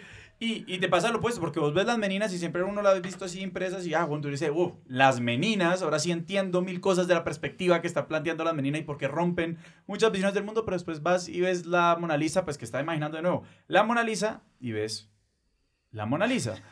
Pero, no, pero decía que es, es muy difícil porque, digamos, a veces la idea del, del, los, mejor dicho, casi que es una pregunta también tú cómo afrontas los viajes, porque muchas veces yo siento que uno embarca un viaje de una forma medio prescriptiva, ¿no? Yo tengo que hacer y ver y, digamos, hacer esta lista de cosas, ¿no? Pero tú desde tu experiencia viajando y viendo cosas, ¿cómo cultivas la sensibilidad? ¿Cómo te preparas para el descubrimiento? Hay dos tipos de, de viajes. Yo cuando voy a un viaje, hay un grupo que va a llegar y a ese grupo se le va a explicar la historia de ese país y yo me preparo para hacer una lectura. A partir de todo, o sea, un viaje para mí es un acto de interpretación histórica, para poder explicarle a un pueblo, a, mi pueblo, una historia. Entonces ahí yo voy en modo, en, un modo en el que estoy realmente eh, escaneando todo. Pero hay un momentico en que yo estoy sola. Normalmente viajo cuatro días antes o dos días antes del grupo, ahí yo me sollo los museos. Entonces, por ejemplo, de los museos vivenciales, cuando yo fui a Irlanda, hay un museo que se llama The Epic Museum en Dublin. En ese museo, eh, primero te dan un, una, te dan un pasaporte. En cada una de las salas tú sellas. Es el Museo de la Diáspora Irlandesa. Y te cuentan cuándo empezaron los irlandeses a migrar de la isla, desde cuando unos duques perdieron una batalla, The Flight of the Earls, primera. Y luego te empiezan a mostrar las, las hambrunas y las guerras y todo, y vas, vas eh, sellando, sellando, sellando, sellando, sintiendo todo lo que va pasando, mostrando cómo las diásporas crearon otros pueblos, cómo Irlanda se universalizó a través de esa historia tan dura. Cuando tú sales de ahí has vivido una epopeya y al final te enseñan a bailar los bailes celtas y te dicen, esto es lo que somos por el mundo, hemos construido un universo a partir de nuestras diásporas. Eso yo lo viví sola. Y muchas veces los museos que yo vivo sola, porque es que cuando yo voy a un museo sola, pues un poco estar todo el día allá. Para ir a museos hay que tener tiempo, no hay que mm. tener afán, porque porque son actos de lectura, de reflexión, de paciencia, de miradas. Eh, hay cosas que son muy emocionantes. En el Hermitage, ver el, comedor, ese comedor donde Kerensky tuvo que abandonar el gobierno provisional y entró Lenin y empieza la revolución de octubre. Ese comedor, un objeto como tal, el comedor, el comedor blanco. Hay, hay momentos en que uno se entierra, además porque San Petersburgo tiene unas vainas así, por ejemplo, una vez uno vi un mural y me acerqué y era la tabla periódica de Mendeleev. Ajá. Tiene un amor por su historia. Dos manes abrazados en Moscú, Cirilo y Metorio, los que se inventaron el alfabeto. Entonces, ellos tienen una manera de honrar su historia con una solemnidad que uno no puede menos que respetar el respeto que sienten por lo que son. Mm.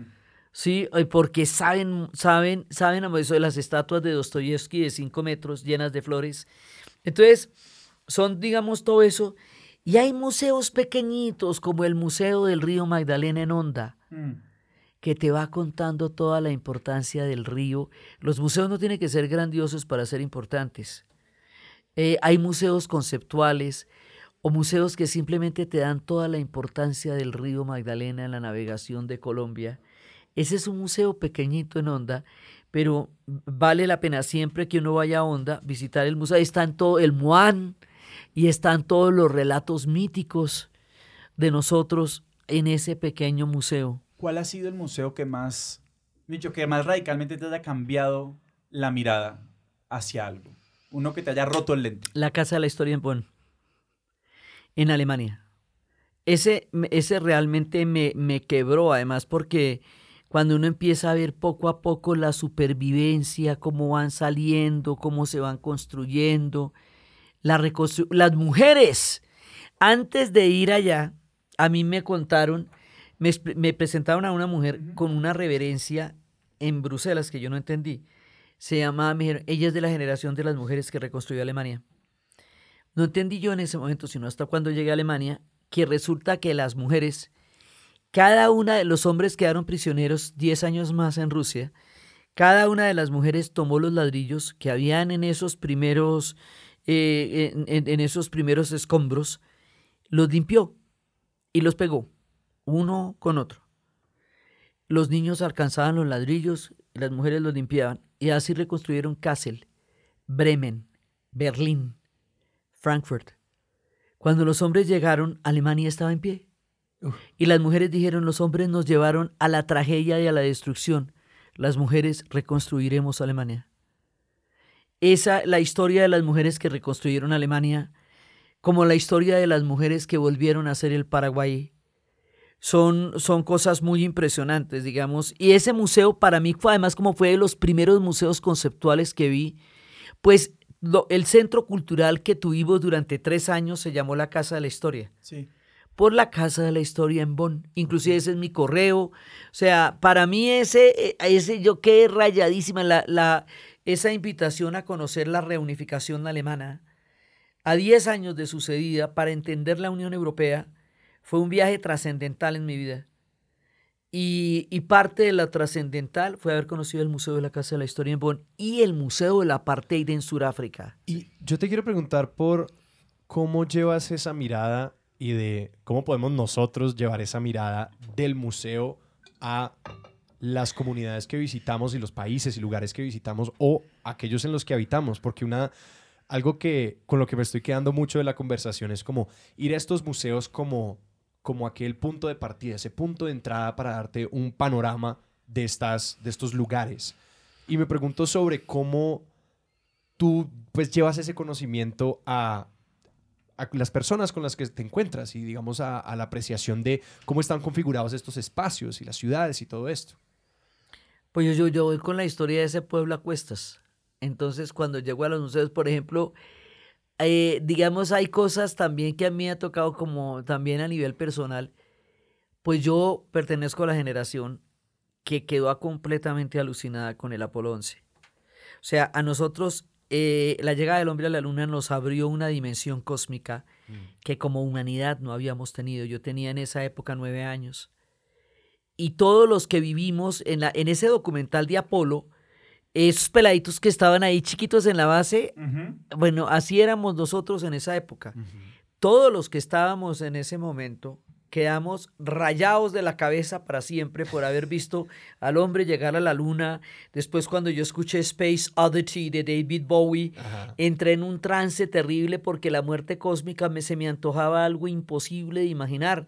Pues tanto que cuentan que la BBC le, orde- le- le dijo que la canción que había salido en mayo, Space Oddity, no podía salir sino hasta después de que llegara el Apolo 11 por Agüero, porque no se sabía si podían regresar, porque era muy peligroso. Cuando yo fui al Museo de la Aeronáutica en los Estados Unidos, Washington, y veo el, eh, bueno, el espíritu de San Luis, que es muy bonito. Ay, yo veo el Apolo 11. Eso es una arañita, son cuatro alambres.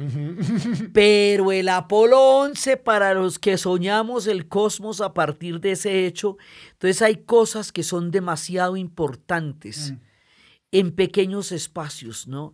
Eh, hay el museo, eh, bueno, en Washington hay otro que yo vi muchísimo que me gustó que se llamaba el Museum. Increíble. es increíble. La increíble. locura, ¿cierto? Esa es la locura. Que según recuerdo es como un museo co- como contando la historia del periodismo. como Y de las ah, noticias, sí, de pero yo, noticias. trabaja, yo he trabajado en periodismo mucho tiempo. Entonces lo primero que te dicen es, ¿qué es noticia? Tómese ocho minutos para saber qué es noticia. La guerra es noticia, el amor es noticia, la paz es noticia. Y te van mostrando las imágenes, te van diciendo, vamos a buscar las noticias.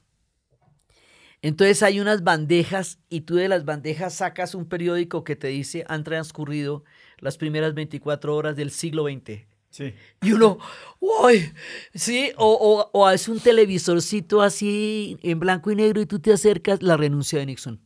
Mm. Sí, o sea, y empiezan estas cosas, los teletipos, los cómics, Charlie Brown, o sea, cómo se va haciendo el periodismo, eh, las torres gemelas, eh, los pedazos del, tor del, del muro de Berlín, todo, o sea, ese museo, y arriba, arriba en la terraza dicen, no me podía, he podido haber recorrido Washington con dinero en el bolsillo sin lugar de encontrar un lugar donde comer porque soy negra. Entonces mostrando, pero, o sea, lo que le da a uno, y ahí estaban empezando, esto estoy hablando del 2011, de- no, 2010, estaban empezando a hablar de los corresponsales que estaban en los lugares a través de una cámara de celular y estaban especulando sobre para dónde llevaría el periodismo eso. O sea, esa respuesta que 10 años después son las fake news o, son, o es que se puede ver algo que de otra manera no sabríamos, es la pregunta con la que el museo termina cuando Sí. los periodistas ya no son personas dedicadas al oficio, Sí. sino todo aquel que es un corresponsal accidental con un celular. Y ese museo muestra algo que cuando lo diga puede que suene muy idiota, pero de que pues nosotros vivimos con la historia y en cierto Sí. sentido la damos por sentado también. Es- Es pero decir, eso, y la idea de que se construye. Exacto, la idea de Esa que en es algún la momento chimba. eso no Esa fuera es la historia. chimba. Pensar que esta gente estaba viendo un presidente de los Estados Unidos resignar a su posición Por primera por vez. primera vez y que eso en un momento ocurrió, que suena muy idiota Watergate. así, pero como que pasó. Eh, hay, una, hay una serie en Netflix que se llama Song Exploder. Ajá. Sí. A mí me gusta muchísimo, que es la deconstrucción y la construcción de una obra de arte, de una obra musical. Sí.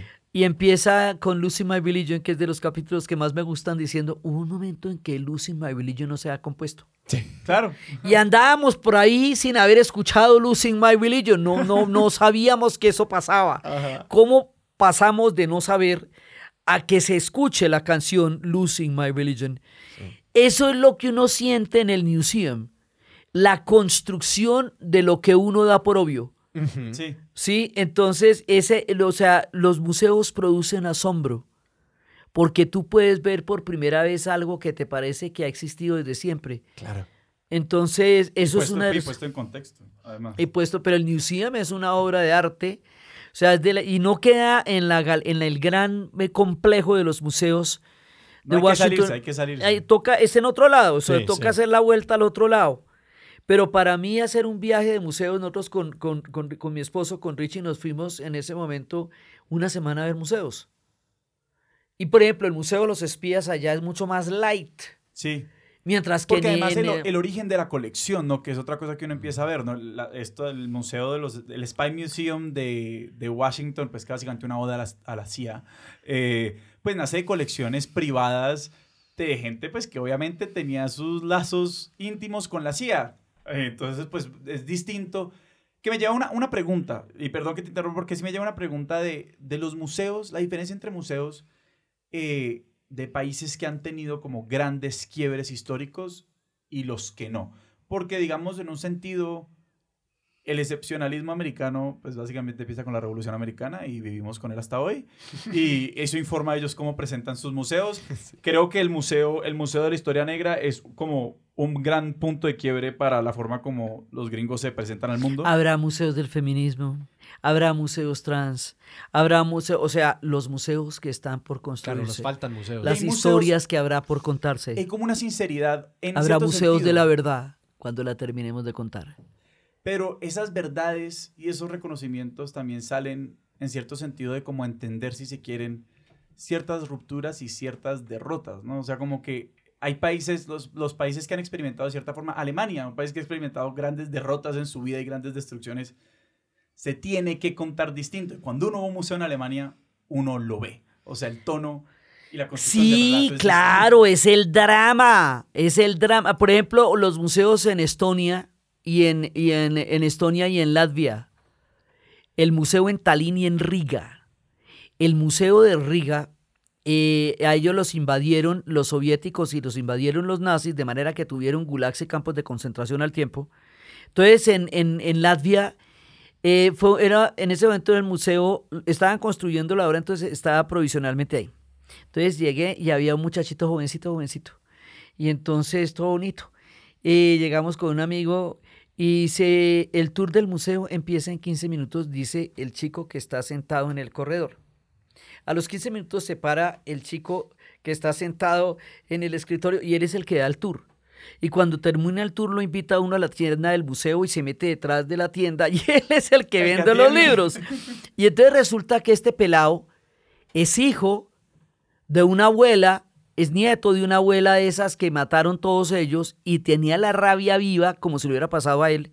Y dice, mire, los alemanes, nosotros éramos judíos, alemanes y eslavos, pues hermanos escandinavos, ellos son, ellos son eh, bálticos. Los alemanes nos mataron a los judíos.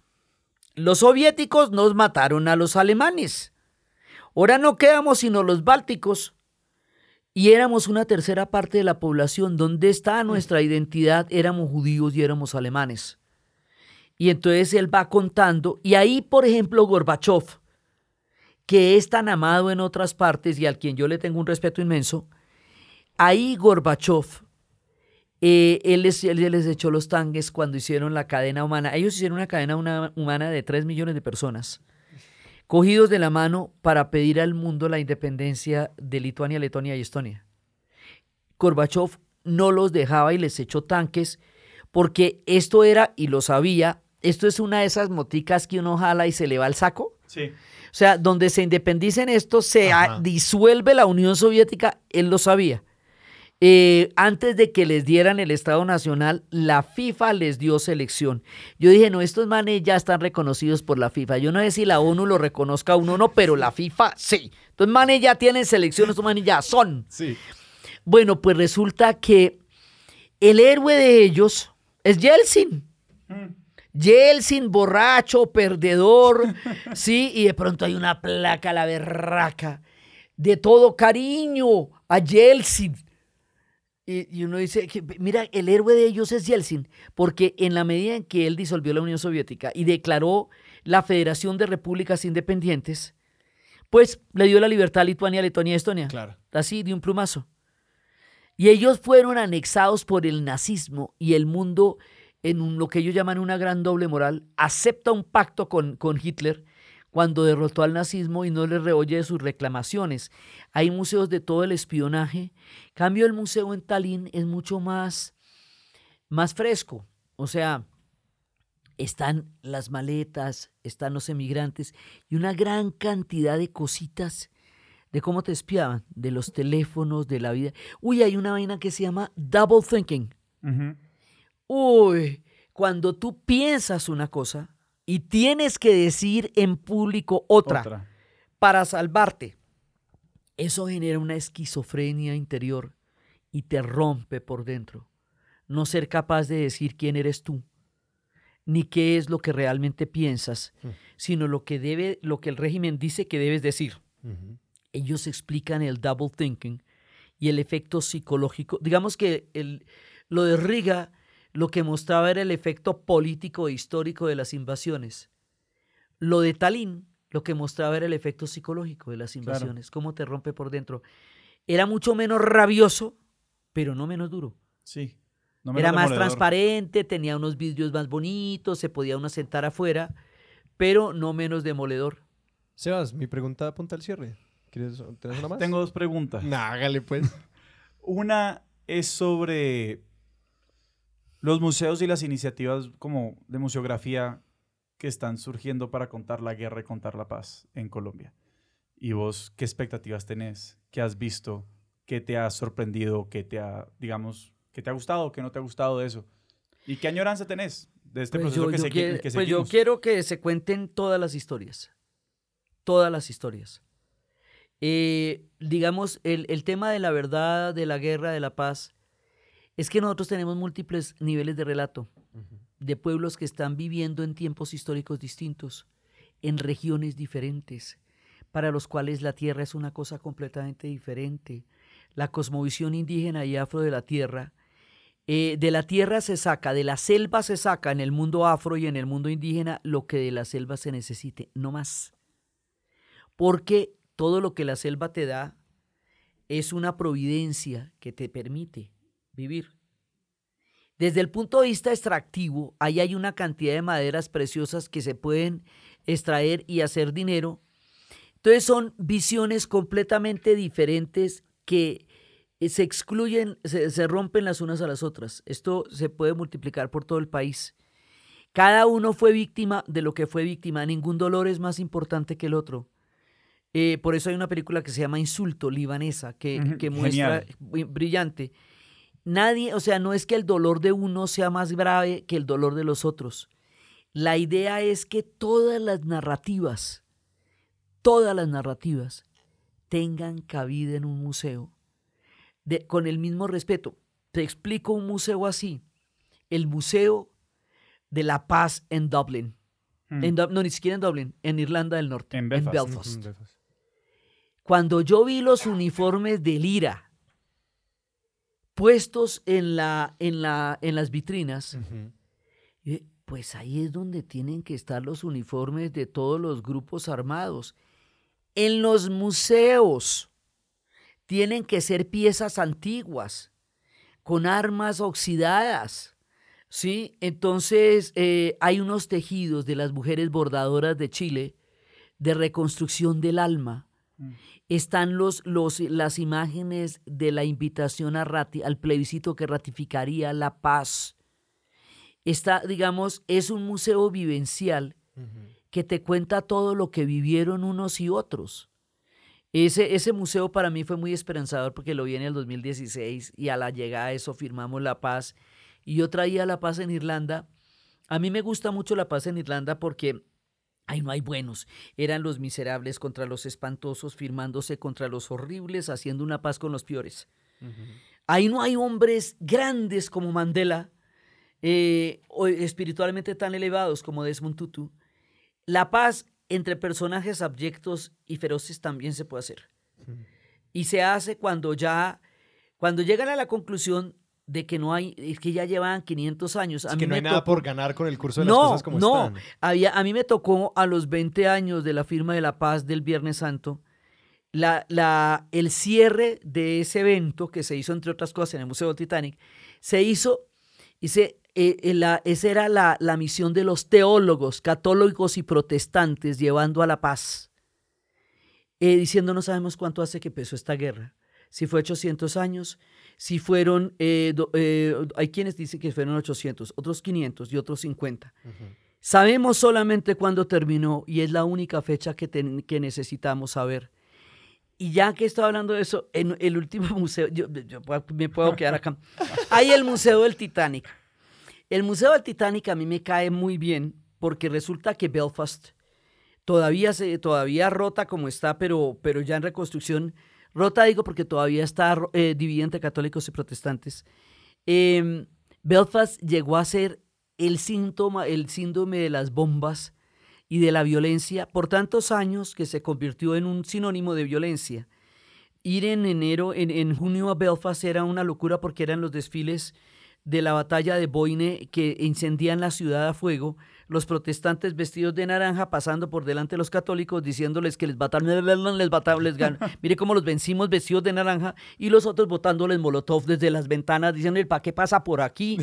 Sí, y esto así durante mucho por una batalla de 1603.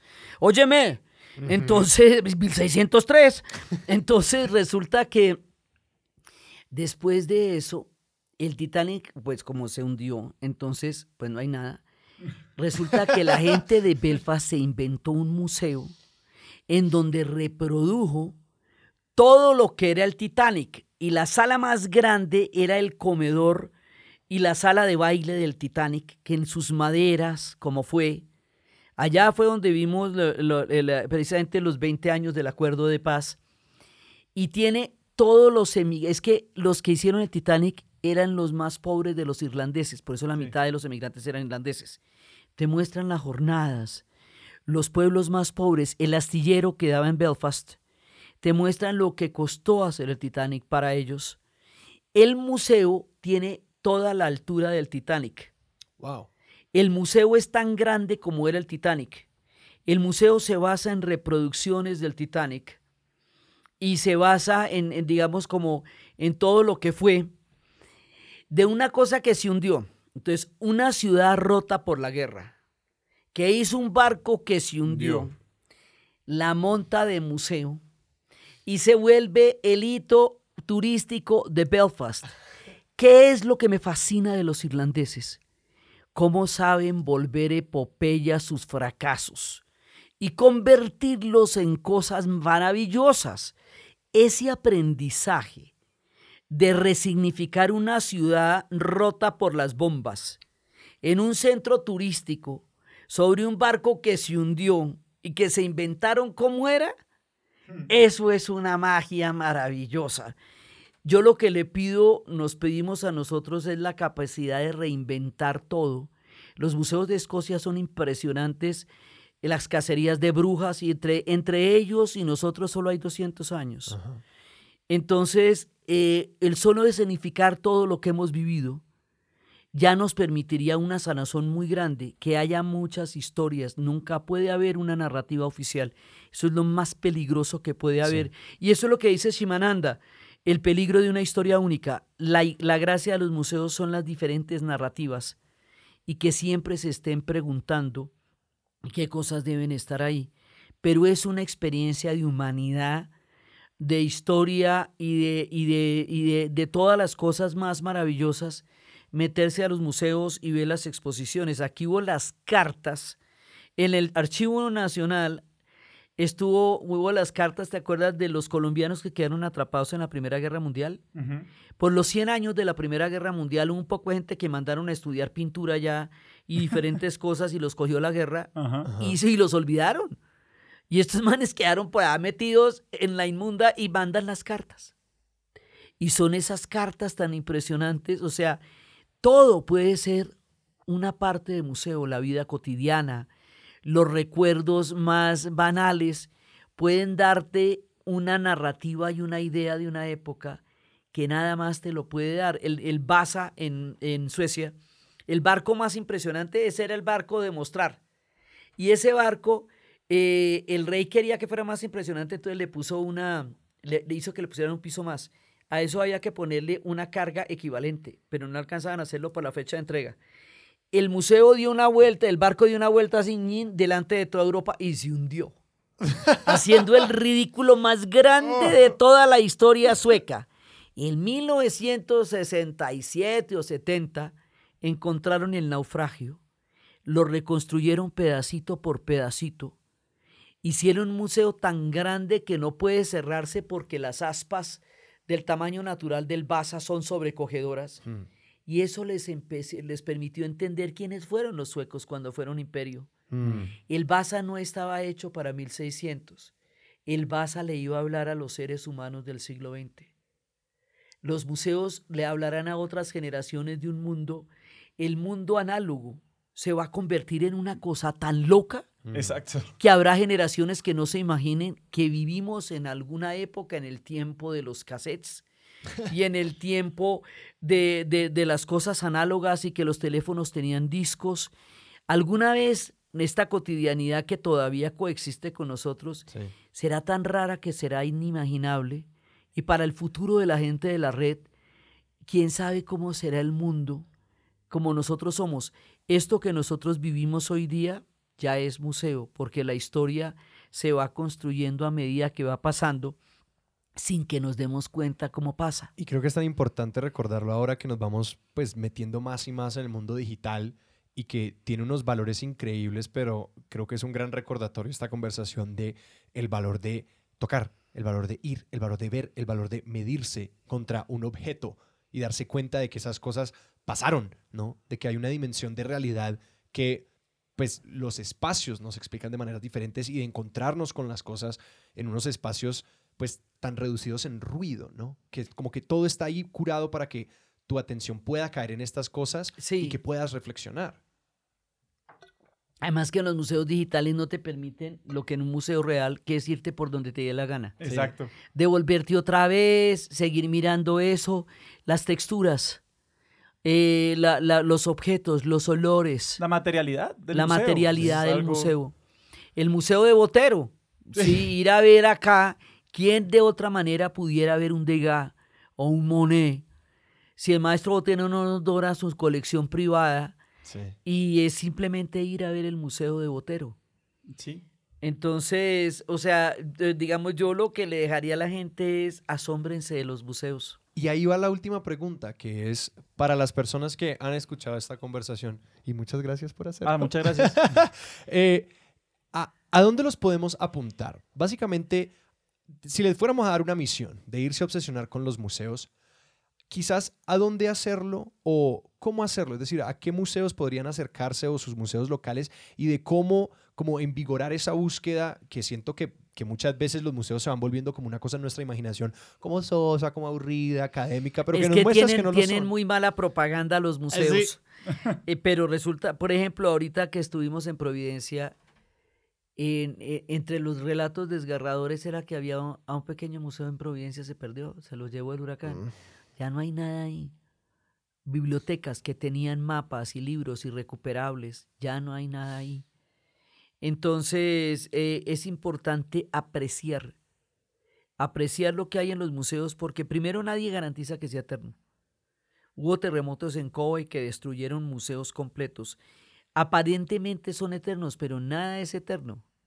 Siria era un museo completo, ya no existe. No, pues que precisamente ir a un museo es ver cómo nada es para siempre. Sí, exactamente. Entonces, eh, empezar por conocer los museos de la ciudad. porque los museos de la ciudad te dicen dónde vives, quién eres, de dónde vienes, cuáles son los relatos de la ciudad donde tú naciste, qué cosas son importantes ahí. o sea, lo primero es lo local, para empezando a tener una mirada de museo. En la medida que vayas viajando, ¿cuál es el museo de la ciudad? Hay unos museos divinos. En Sarasota había un museo de la historia de un circo. Y estaban todas las carpas y todos los carros y los payasos y todos los trajes y, los grandes, eh, eh, todos los grandes animadores. Era una cosa muy linda. Los museos no tienen que ser grandilocuentes para ser maravillosos. La primera es visitar los museos de tu ciudad. Eso te va a dar una información sobre ti mismo que no conoces, sobre ti misma que no has visto. Y aprender a mirar en los museos una conversación con personas de otras generaciones y otros tiempos que a través de baúles y camisas te están contando quiénes eran y en qué creyeron y qué amaron y cómo soñaron y cómo su vida fue tan, para ellos tan importante como para ti es la tuya. Es un acto de humanidad, es un diálogo con el tiempo y es un diálogo con las épocas.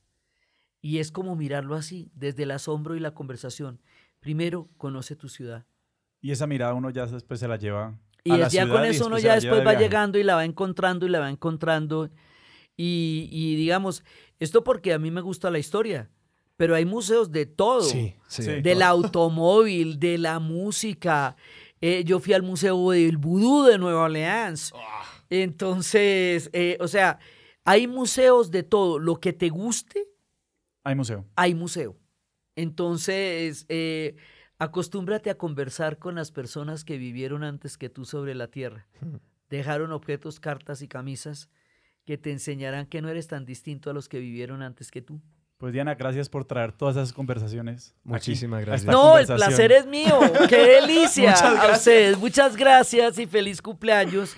y bueno, no, podría hablar, o sea, cuando ya cuando me invitaron empecé a pensar y a pensar en los museos y empecé a meterme en todos los museos. ¡Qué delicia! No, es que es increíble la cantidad de historias que puede haber. Y, o sea, es como de a, a, donde vayas, ese, ese montón de historias que es como que ya quiero ir a todos estos sitios y ver todos estos museos. Pero... Eh, si, si las personas no han escuchado tu podcast aún, eh, ¿cómo se llama y dónde lo pueden encontrar? Ah, ¿cómo se llama? Ah, pues, pues dianauribe.fm. Tú hables dianauribe.fm y ahí están todas las, todos los podcasts. Llevamos cuatro años. Vamos a cumplir el 28 de octubre cuatro años. Todavía no podemos creer que haya pasado tanto tiempo desde ese día en que saltamos al podcast como al abismo. Eh, porque se acababa un tiempo que, no me imaginaba. Sí, esos días me echaron de caracol y yo quedé en la calle y al otro día empezamos a hacer un podcast y aprendimos un lenguaje y una comunidad y un tiempo y tenemos un estudio y empezamos con una gratitud a la radio y ahora tenemos un súper compositor musicalizador que ha convertido las cortinillas en una aventura. Entonces, dianauribe.fm, ahí hay unos viajes por América Latina una historia de la radio, hay una historia de la medicina, hay una historia del rock en español, ahora hay historias de ferias y fiestas y durante la pandemia hubo viajes. Es un podcast que, que puede llevarte a muchos lugares, eh, que puedes viajar a los lugares más increíbles estando sentado, porque durante la pandemia fue muy importante mm. eh, que viajara la mente por el confinamiento del cuerpo. Entonces íbamos a los lugares más increíbles. Es un podcast donde pueden pasar muchas cosas, eh, desde ferias de Cali, sí, hasta historias de la medicina. Entonces, para los que no lo conocen, eh, ahí hay un recorrido grande por muchos lugares y muchas historias que para otros que conocen en el confín del planeta, siguen haciéndolo sentir cerca aquí donde estamos nosotros narrando las historias de podcast. También les queremos compartir a los oyentes que, pues sí, Expertos de Sillón lleva dos años de trayectoria y que para continuar creciendo nosotros, pues esta noche queremos anunciar que estamos a partir de ahora en Patreon y de que si las personas nos quieren apoyar, eh, estamos en patreon.com slash expertos sillón, que queremos continuar creciendo, conectándonos con nuestros oyentes y desde los niveles de Patreon por ahora podemos empezar a conversar por Discord y empezar eh, un diálogo continuado con los oyentes. Entonces ahí les dejamos el dato. Sebas, ¿a nosotros dónde nos pueden encontrar en redes? A nosotros nos pueden encontrar en Twitter como arroba expertosillón, en Instagram como arroba expertos de sillón y nos pueden escribir a nuestro correo expertosillón arroba Hay muchas personas que agradecer porque este episodio, así, con este montaje, con estas luces, con cámaras, con todo, eso requiere una comunidad enorme. Queremos agradecer a Diana Suárez, a Milena Beltrán, a Santiago Espinosa, a Sara Trejos, a Diego Forero que está ahí. Usted no lo ve, nosotros lo vemos que ha estado manejando las cámaras todo este tiempo. En fin, y a ustedes por estar aquí con nosotros y obviamente a Diana. El podcast siempre es un equipo, siempre se hace entre un equipo y siempre eh, nos agradecemos todos por encontrarnos para contar historias, que eso es mucha la dicha. Y de nuevo, Diana, muchísimas gracias. Muchísimas gracias. No, no, la delicia. o sea, gracias a ustedes por invitarme y permitirme hablar de estas historias que me parecen tan fantásticas. Bueno, esto fue Expertos de Esto Sillón. fue Expertos de Yo soy Alejandro Cardona. Yo soy Sebastián Rojas. Yo soy Diana Uribe. Hasta, la próxima.